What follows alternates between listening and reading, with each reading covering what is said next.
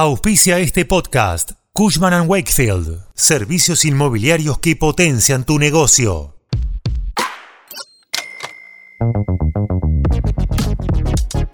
Un ajuste fiscal de 5 puntos del PBI es lo que planteó Milei en su discurso de asunción presidencial. La hoja de ruta del programa económico con ancla fiscal comenzará a conocerse esta semana, pero los economistas descuentan que será imposible que ese ajuste lo pague la casta.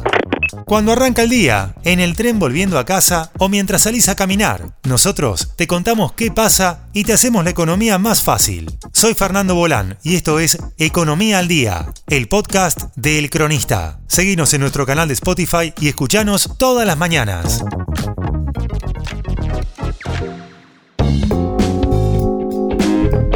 Para hacer gradualismo es necesario que haya financiamiento y lamentablemente tengo que decírselos de nuevo, no hay plata.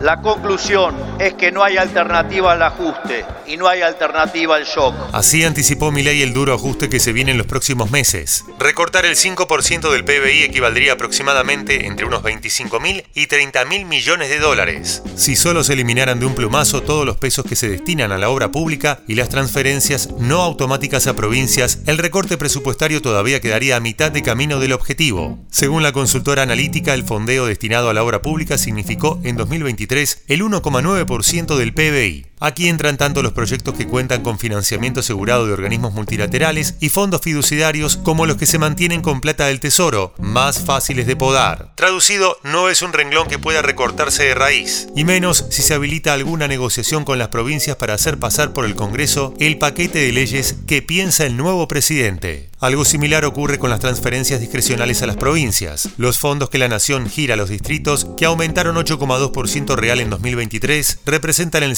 0,7% del PBI. Y se da un problema adicional, la masa de recursos coparticipables cae, en parte por menor actividad y también por la composición de la recaudación.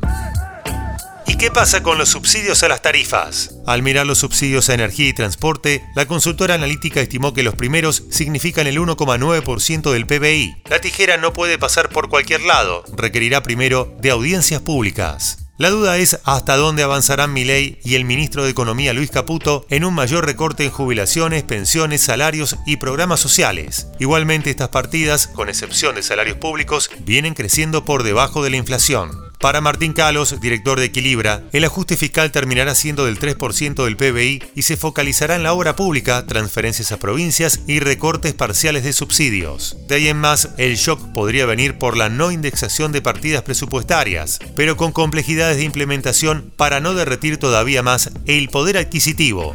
El resto está por verse. Esto fue Economía al Día, el podcast de El Cronista.